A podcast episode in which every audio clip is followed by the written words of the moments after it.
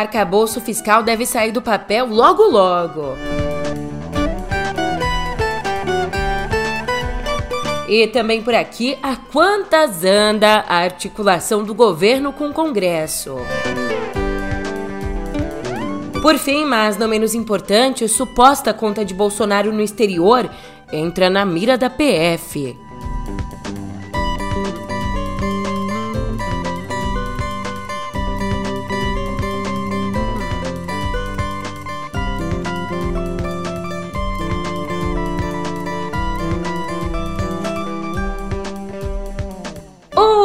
Ótimo dia, uma ótima tarde, uma ótima noite para você. Eu sou a Julia Keck e vem cá. Como é que você tá, hein? Terçou, dia 16 e talvez o arcabouço vire realidade antes do fim do mês. Rimou? É, o objetivo era que rimasse. Eu não dei certo no versinho, mas no pezinho do ouvidinho. Vamos logo ao que interessa, né?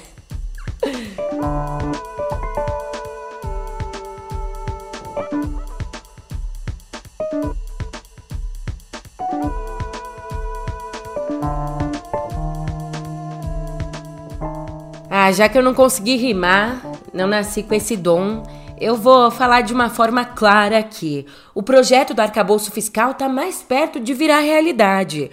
Ontem à noite o texto foi apresentado e aí, depois disso, na residência oficial do presidente da Câmara, o senhor Arthur Lira, ali os líderes partidários decidiram votar a urgência do projeto até amanhã. Se a urgência passar, o que é que acontece? O texto não vai ter que passar pelas discussões em comissões, nada disso, vai direto ao plenário. Mas isso só na semana que vem. Aliás, o relator do projeto na Câmara, o deputado Cláudio Cajado, anunciou nele novas travas de gastos. Os famosos, né, chamados gatilhos, isso caso a meta fiscal de um ano não seja cumprida. Nesse caso, o que, que eles estabelecem? Que o governo não vai poder, por exemplo, criar cargos ou dar aumentos no ano seguinte. Isso substitui a possibilidade de responsabilização criminal do presidente.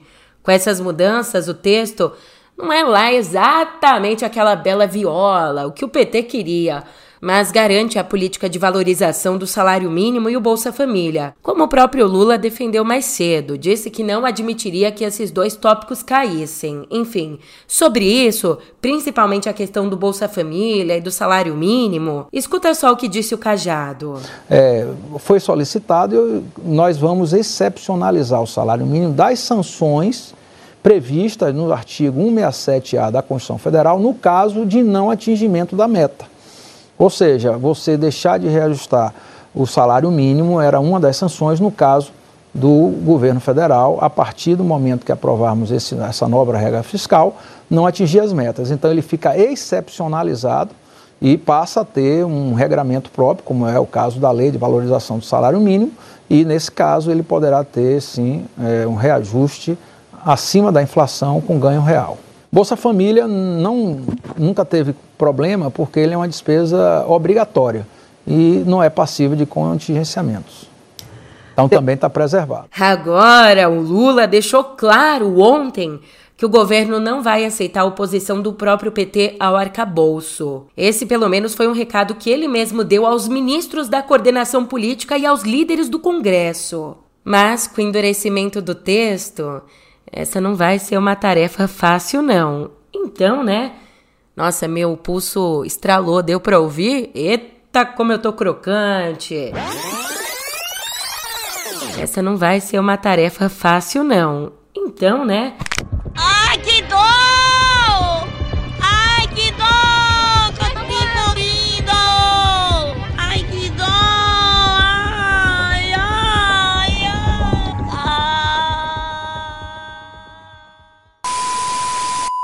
Mas já que eu tô molenga aqui, para tarefas difíceis, as consequências não são molengas do, igual eu sou, não. São consequências sólidas. O Lula deixou explícito que, se os petistas não apoiarem o arcabouço, podem perder indicações para CPIs, ou seja, perder cadeiras nessas comissões ou até mesmo perder ministérios. Hoje, como é a composição dos 37 ministérios do governo, 10 são do PT.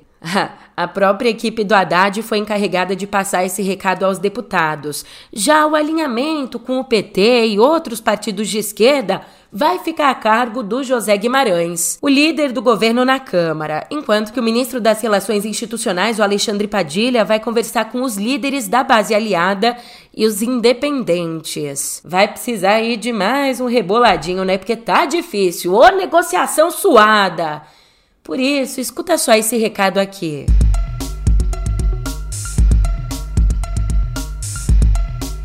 Olá, sou Pedro Dória, editor do Meio. Lula está desanimado. Caiu a ficha para ele de que tem muito menos poder como presidente do que nos seus mandatos anteriores. Isso quer dizer também que esse vai ser o governo menos de esquerda da história do PT. Quer entender? O ponto de partida já está no YouTube do Meio.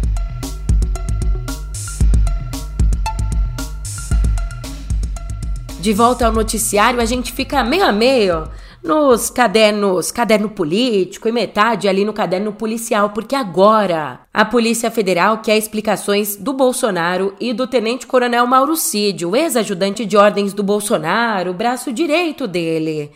As autoridades querem que os dois se expliquem porque surgiram suspeitas de uma conta lá no exterior ligada a Bolsonaro. Eles, portanto, devem esclarecer os recursos que apareceram em contas nos Estados Unidos supostamente ligadas ao ex-presidente.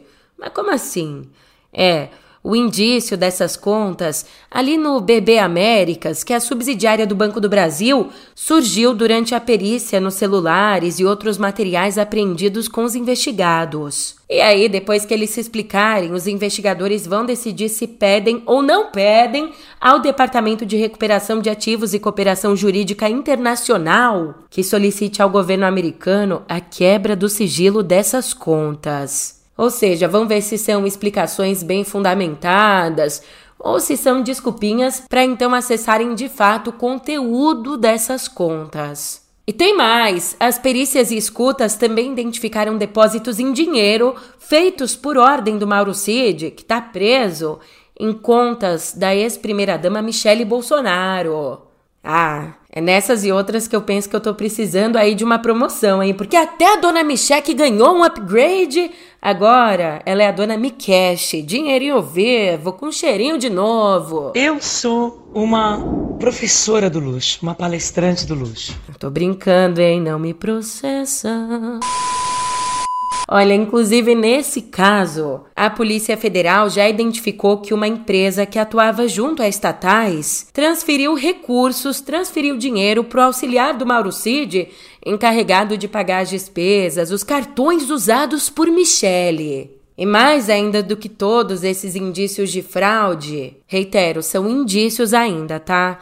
Mais do que esses indícios, a gente tem os planos de golpe de Estado, né? Esses Olha, como apontou Marcelo Godoy, os planos golpistas que aparecem nas conversas do Mauro Cid aprofundaram o distanciamento entre o comando do exército e os militares bolsonaristas. Como disse o Marcelo, o comando do exército se revoltou com os planos para aliciar ou contornar comandantes de tropas. E ainda, cada vez que as intenções golpistas, que novos planos vindos dos bolsonaristas são revelados, o alto escalão do exército repete uma expressão. Sabe qual? Nunca mais.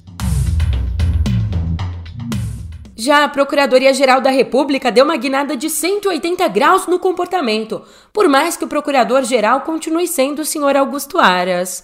Entre ali fevereiro e dezembro do ano passado, o Aras pediu pelo menos seis vezes que fossem arquivadas investigações contra Bolsonaro e os parentes dele, alegando que as provas apontadas eram ilegais e nulas. Mas desde que o governo mudou, não sei o que, que aconteceu, ele virou uma chavinha. A PGR simplesmente deixou de contestar as decisões do ministro Alexandre de Moraes, do Supremo, e tem defendido o uso dessas mesmas provas, que até então eram consideradas ilegais e nulas. Já que a gente falou no Moraes, no Supremo, os ministros formaram maioria para tornar réus mais 245 denunciados pela tentativa de golpe no 8 de janeiro. Desses todos, desses 245, 220 são acusados de incitação aos atos antidemocráticos e os outros 25 são acusados de vandalismo.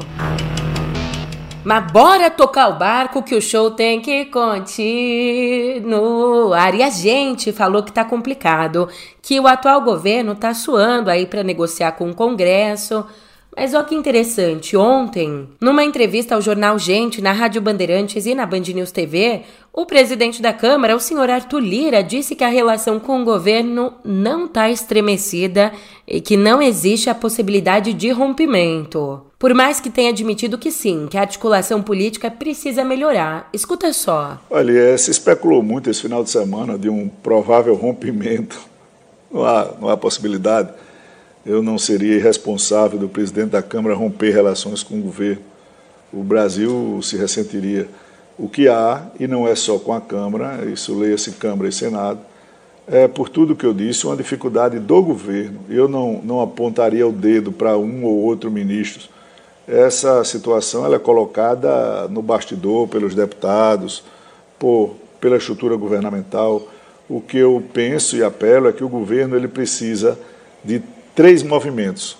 O governo precisa descentralizar, o governo precisa confiar e o governo precisa delegar.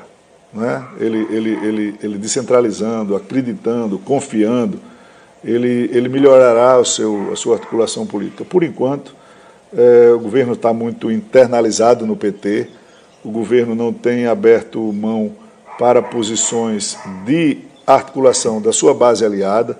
Tem vários deputados de vários partidos que foram aliados já do presidente, já na eleição, não digo quem aderiu, porque é, por diversas vezes nós já conversamos e todos sabem que o meu posicionamento é sempre contra governo de coalizão.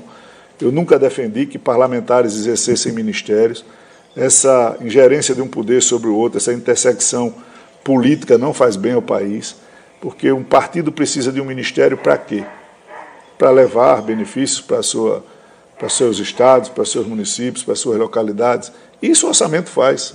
Essa discussão precisa ser mais clara do ponto de vista das atribuições dos poderes, é, inclusive na questão orçamentária, que foi tratado com, muita, com muito desdém na eleição, com taxações absurdas, de um assunto que eu sempre enfrentei muito abertamente, que é a questão orçamentária, e aí a, a, a esse problema todo. Então, enquanto o governo não se posicionar com relação a acreditar, delegar, descentralizar, não é fazer com que as coisas aconteçam com mais fluidez, enquanto se permanecer trancado, cada um querendo ser dono de um quinhão para demonstrar mais atividade perante um presidente da República, as coisas não vão andar. Mas tem muita coisa rolando, muita coisa que o governo tem que se preocupar. Isso é o que não falta, né? E você lembra que ontem a gente conversou por aqui sobre a PEC da anistia?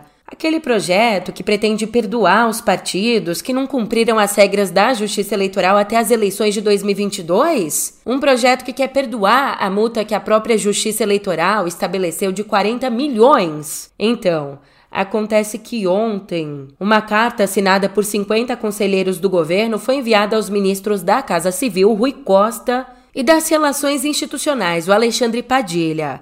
E essa carta pede que o executivo trabalhe pela rejeição dessa PEC. A carta diz assim, abre aspas. Ah lá, nem vou ler. A carta diz assim, abre aspas: Ao anistiar os partidos, o projeto gera ainda outros efeitos prejudiciais ao nosso sistema republicano, pois desmoraliza a justiça eleitoral, reduz a transparência de dados sobre o uso de recursos públicos e enfraquece os mecanismos de fiscalização e controle. Fecha aspas. Você fica de olho, hein? Não dorme no ponto. A PEC da anistia começa a tramitar hoje na Comissão de Constituição e Justiça da Câmara. Ainda nesse turbilhão de coisas rolando, a gente tem o PL das fake news, que agora pode ganhar uma outra cara. É, acho que sim. Ontem, o deputado Lafayette Andrada protocolou um substitutivo ao PL das fake news, mudando a responsabilização das plataformas e ainda proibindo essas bigs de removerem ou reduzirem o alcance de postagens e contas institucionais de parlamentares. Ó que bonitinho, nesse projeto dele só saem ganhando quem? As bigs e os parlamentares. E a sociedade brasileira, ó. É uma merda só! Continua uma bosta! Mas esse novo texto aqui só deve ser avaliado quando o PL entrar na pauta. Julia, mas por que, que ele tá defendendo esses dois pontos? Tem uma razão bem específica. O Andrada é líder da Frente Digital, que reúne mais ou menos 20 parlamentares alinhados aos interesses das Big Techs e assessorados pelo Instituto Cidadania Digital, um instituto financiado pelas próprias Bigs. Esse é meu patrão! uh, uh, uh, que beleza! Quem canta os males espanta, né? Então, tchau Andrada, tchau editoria de política. Uh, vamos para viver?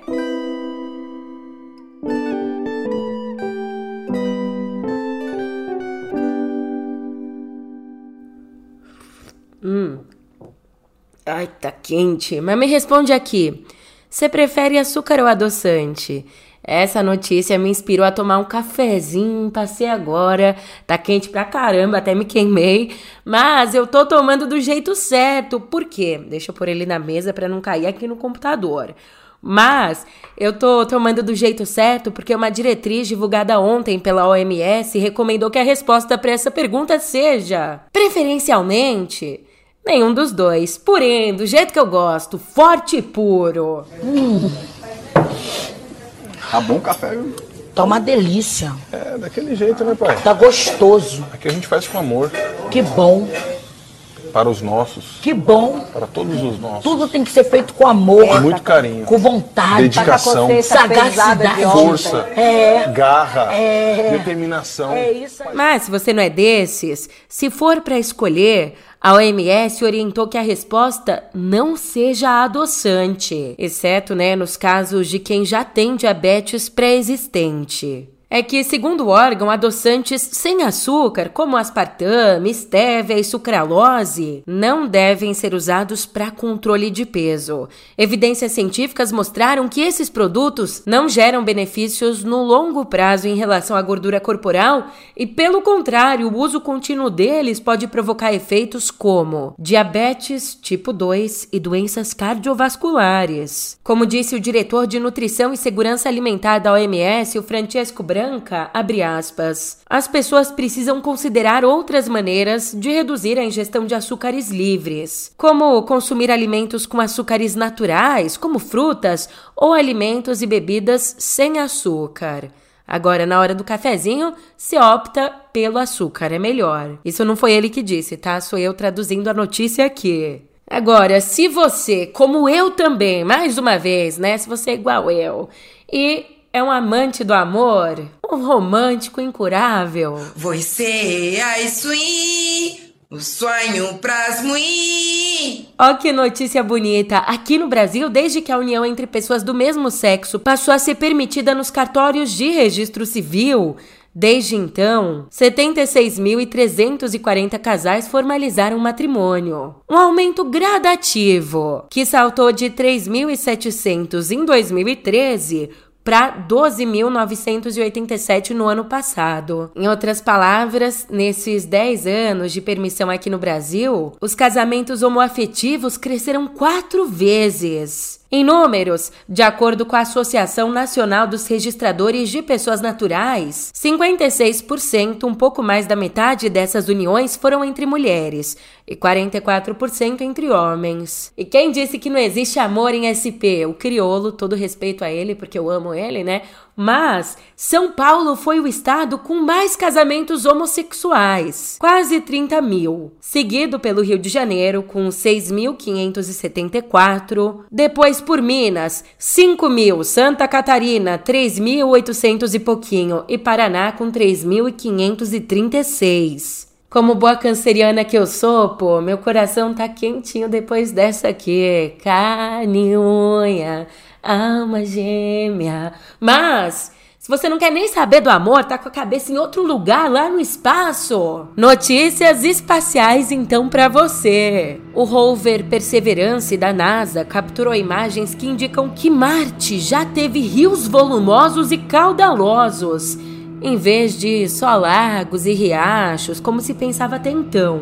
O rio em questão, mais profundo e agitado do que a gente tinha ideia. Ele fazia parte de uma rede de cursos d'água que fluía para a cratera Jazeiro, área que está sendo explorada há dois anos por esse rover aqui. E a compreensão desse ambiente aquático pode ajudar os cientistas a desvendar sinais de vida microbiana passada, preservada nas pedras de Marte.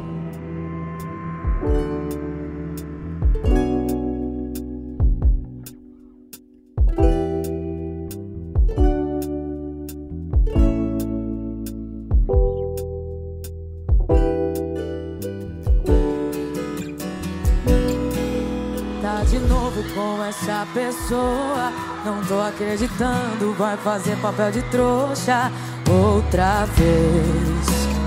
Você não aprende mesmo, é. Aqui em Cultura, a partida de Marília Mendonça. Um relatório que foi apresentado ontem à família dela pelo Centro de Investigação e Prevenção de Acidentes Aeronáuticos. Esse relatório apontou que o acidente que matou a Marília não foi causado por uma falha humana ou por pane na aeronave em que ela viajava. Na verdade, segundo o advogado da família, a causa mais provável é o choque, né, a batida com o cabo elétrico mas essa conclusão ainda depende de um inquérito da Polícia Civil. E não precisa nem dizer, né? A Marília era uma das mais populares cantoras e compositoras sertanejas quando morreu, aos 26 anos, junto com outras quatro pessoas, ali no momento em que o avião caiu perto de Piedade de Caratinga, em Minas, em novembro de 2021.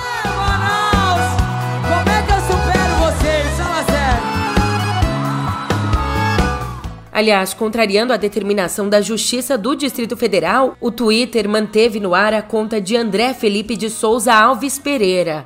Ele que corresponde a um processo por ter vazado as fotos do corpo da Marília depois do acidente.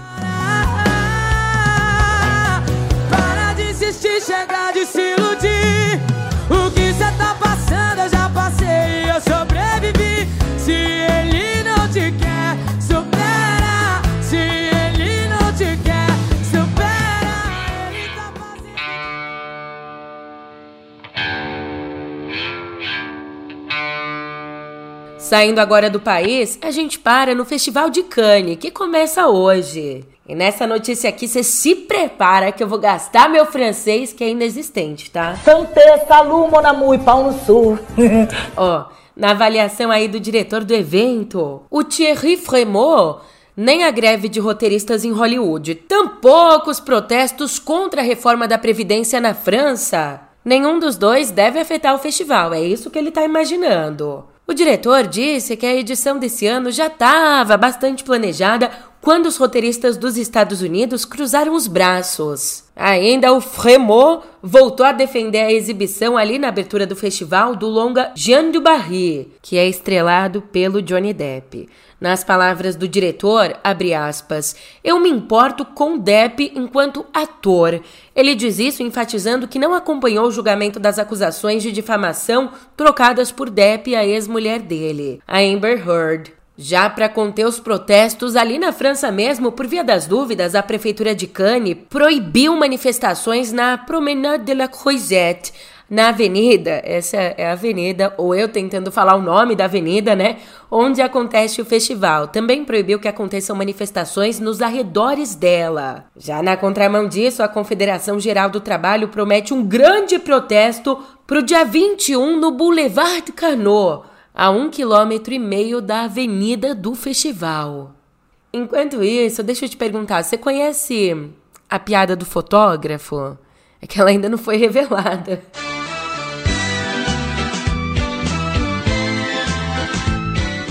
Mas no mundo da música, a gente tem uma música também que ainda não foi revelada. Bem na linha do Nunca vi nem comi, eu só ouço falar. Só que uma música do Foo Fighters. Calma, deixa eu explicar. Do mesmo jeito que eles já tinham feito com Rescued em abril, a banda agora divulgou ontem no Instagram um trechinho isolado de um novo single deles. Divulgou sem mesmo revelar o título, um single que vai ser lançado amanhã nas plataformas. I woke up and walked a million miles today. I've been looking up and down for you. All this time it still feels just like yesterday that I walked a million miles with you.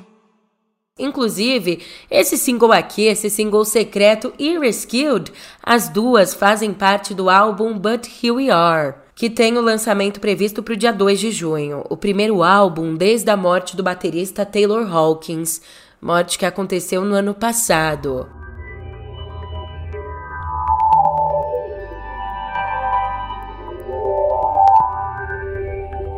A gente já abre o nosso papo digital conectado simplesmente com o maior negócio da indústria de games. É, ontem a União Europeia aprovou a oferta da Microsoft, uma oferta de 69 bilhões de dólares para comprar a Activision Blizzard. E a autorização para esse negócio foi dada pela Comissão Europeia depois da Microsoft fazer uma concessão. Ela concordou em permitir que os consumidores, os gamers, acessem os jogos da Activision em serviços concorrentes de jogos em nuvem. Essa condição, portanto, elimina as preocupações sobre o monopólio, o domínio do mercado de jogos em nuvem pela Microsoft. Um argumento usado até então por órgãos reguladores do Reino Unido para barrar a compra. Só que agora não acabou por aí, agora tem uma outra etapa. A Microsoft e a Activision enfrentam um processo legal no Reino Unido e nos Estados Unidos, onde também vão ter que mostrar, só que na justiça, que o acordo não vai prejudicar a concorrência. E se concluído, o negócio vai levar a Microsoft a adquirir títulos como Call of Duty e Candy Crush.